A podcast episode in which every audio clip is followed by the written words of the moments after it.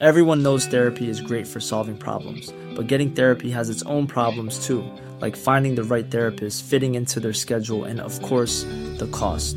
Well, BetterHelp can solve those problems. It's totally online and built around your schedule. It's surprisingly affordable too. Connect with a credentialed therapist by phone, video, or online chat, all from the comfort of your home. Visit betterhelp.com to learn more and save 10% on your first month. That's BetterHelp, H E L P.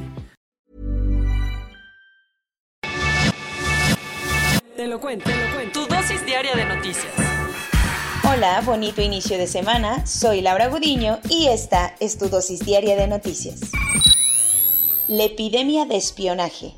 A raíz de la filtración de bases de datos, The Guardian publicó una enorme investigación sobre el mal uso que se le ha dado a Pegasus, el famoso virus de espionaje. ¿El Pegasus de quién? Así se le llama a un poderoso malware informático desarrollado por la empresa israelí NSO Group, que supuestamente se vende exclusivamente a gobiernos para trabajos de inteligencia en contra del terrorismo y el crimen organizado. Sin embargo, un consorcio periodístico encabezado por The Guardian encontró que gobiernos autoritarios han usado este virus para espionar a periodistas, defensores de derechos humanos y abogados por todo el mundo. Para que le entiendas al 100, Pegasus infecta los celulares de las víctimas y va robando información súper sensible, como la ubicación, fotos, mensajes o contactos, y hasta puede activar los micrófonos del teléfono. Más detalles de la investigación. El diario británico analizó la filtración masiva de datos a la que primero tuvo acceso Amnistía Internacional y un grupo periodístico con sede en París, y encontró que más de 50.000 números telefónicos podrían pertenecer a personas de interés para los gobiernos clientes de NSO desde 2016. El mejor cliente según los datos obtenidos, muchísimas agencias del gobierno de México compraron este software y lo usaron para infectar a más de 15.000 números telefónicos en todo el país. Algunos casos emblemáticos, el análisis forense de los celulares indica que Arabia Saudita usó Pegasus en contra del periodista Jamal Khashoggi y sus familiares antes y después de su asesinato. Además, The Guardian encontró que el gobierno del primer ministro húngaro, Víctor Orbán, podría haber infectado con el malware celulares de periodistas que son muy críticos de sus políticas homofóbicas y de extrema derecha. NSO ha negado todos los casos, pero el diario británico dijo que publicará más expedientes en los próximos días. ¿Cómo este país soporta tanto? El fin de semana aparecieron los cuerpos de una niña de 4 años y una mujer que llevaba meses buscando a su esposo desaparecido. El 6 de diciembre del año pasado, Brian Omar Celaya Alvarado desapareció en el estado de Sonora. Desde entonces, su esposa Aranza Ramos se integró al colectivo Madres Buscadoras de Sonora para intentar encontrar a su marido y darle la despedida que se merece, así como consuelo a la niña de un año de edad que ambos tuvieron. Sin embargo, el viernes se conoció que Aranza, de 28 años, fue asesinada por un grupo armado la noche del jueves en el municipio de Guaymas, Sonora. La Fiscalía de Justicia Estatal informó que no hay nadie detenido por el crimen, pero que su principal línea de investigación tiene que ver con el activismo que Ramos realizó durante meses. El otro caso ocurrió en una zona boscosa de la alcaldía Gustavo Amadero, donde fue localizado el cuerpo de una niña de 4 años. La pequeña había sido reportada como desaparecida hace unos días y tras su asesinato, la Fiscalía abrió una carpeta de investigación por feminicidio contra su madre, padrastro y abuela, quienes ya fueron detenidos. Cuentos cortos. Una avioneta bimotor que había despegado de San Luis Potosí se estrelló en el aeropuerto de Durango cerca de las 8 de la mañana del domingo. De acuerdo con reportes de medios locales, el piloto de la aeronave habría fallecido, mientras que cinco de sus ocupantes estarían lesionados. Equipos de emergencia de la Guardia Nacional, Protección Civil y la Cruz Roja llegaron al lugar para atender la emergencia de la avioneta King Air, con matrícula estadounidense N733W. El accidente ocurrió en el mismo aeropuerto donde hace tres años estrellaron un avión de Aeroméxico con rumbo a Ciudad de México. Una vez pasada la elección, el INE puso manos a la obra en el proceso de fiscalización de las campañas y el fin de semana presentó unos resultados que dejaron mal parados a varios partidos. El instituto puso multas por más de 1.892 millones de pesos a las fuerzas políticas por irregularidades como no transparentar el origen del dinero o rebasar los topes de gastos de campaña. Los peor portados, Morena fue el que más irregularidades cometió y tendrá que pagar cerca de 644 124 millones de pesos, seguido de Fuerza por México, que tendrá que desembolsar 457 milloncitos.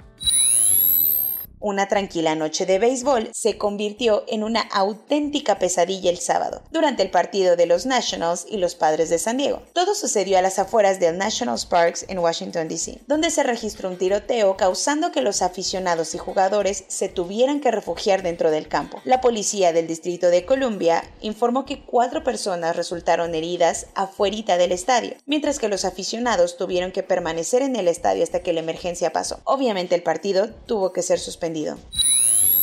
Después de su rápida visita a Estados Unidos, Angela Merkel se lanzó a la zona de la desgracia en Alemania para visitar a los damnificados por las inundaciones. La canciller alemana dijo que las imágenes del distrito Renania-Palatinado son surrealistas y fantasmagóricas y aseguró que es urgente solucionar la crisis climática que vive el planeta. Las duras inundaciones que afectan a Europa ya han dejado 188 muertos en Luxemburgo, Bélgica y Alemania, que se ha llevado la peor parte con 157 personas muertas. Angela Merkel se comprometió con la población a enviar inmediatamente millones de euros en ayudas para aliviar la situación.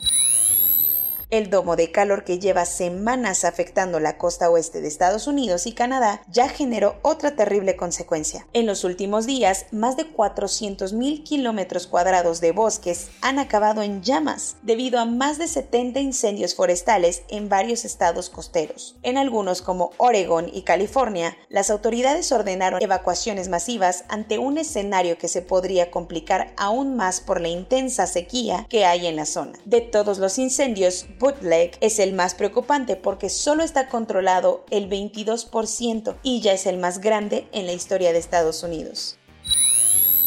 El Festival de Cine Cannes llegó a su fin con la entrega de la Palma de Oro, el premio más importante del certamen. En esta ocasión, la cinta francesa Titan se llevó el Palme d'Or por mostrar una historia poco convencional con escenas sumamente polémicas y violentas. Lo importante del asunto es que Julia Ducarno, con 37 años, se convirtió en la segunda directora mujer en llevarse el, premio más prestigioso del festival más reconocido del cine. El evento estuvo exento de polémica porque Spike Lee, el director del jurado, filtró por error el nombre de la ganadora horas antes de la ceremonia.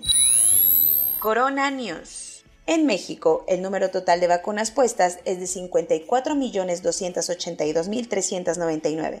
El número de personas vacunadas con esquema completo es de 21.626.694. Esto representa el 24.16% de la población mayor a 18 años.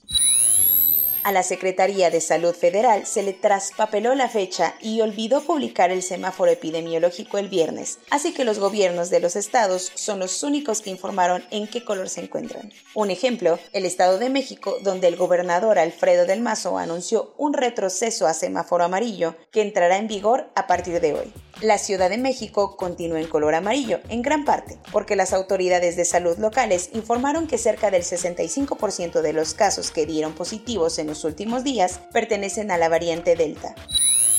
Marcelo Ebrard informó que la vacuna de Moderna pronto será aprobada en México para dar más y mejores opciones en los esquemas de vacunación del 2021 y 2022 haciendo valer su puesto por el momento de presidente en la Community of Latin American Caribbean States, México donó 800.000 jeringas con agujas a Cuba para que la isla pueda enfrentar la pandemia.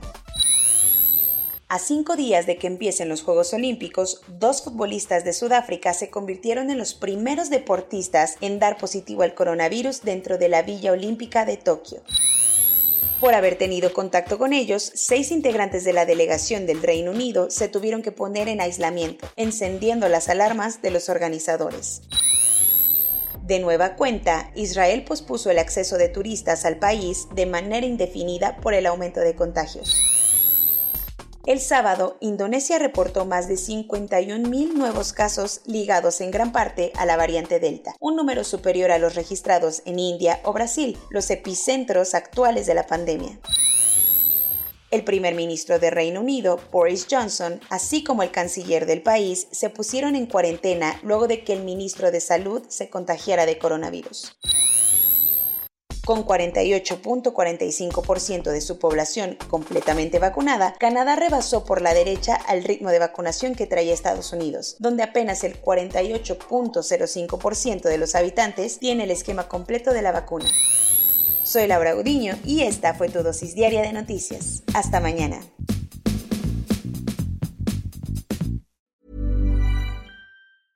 Hey, folks, I'm Mark Marin from the WTF Podcast, and this episode is brought to you by Kleenex Ultra Soft Tissues your ally to help tackle your allergy symptoms this season. I love the change of seasons, but nobody loves pollen and all those other things floating in the air that make you sneeze during this nice weather. Kleenex Ultra Soft tissues are hypoallergenic and allergist approved. So fight back against watery eyes and runny noses without worrying about irritating your skin. For this allergy season, grab Kleenex and face allergies head on.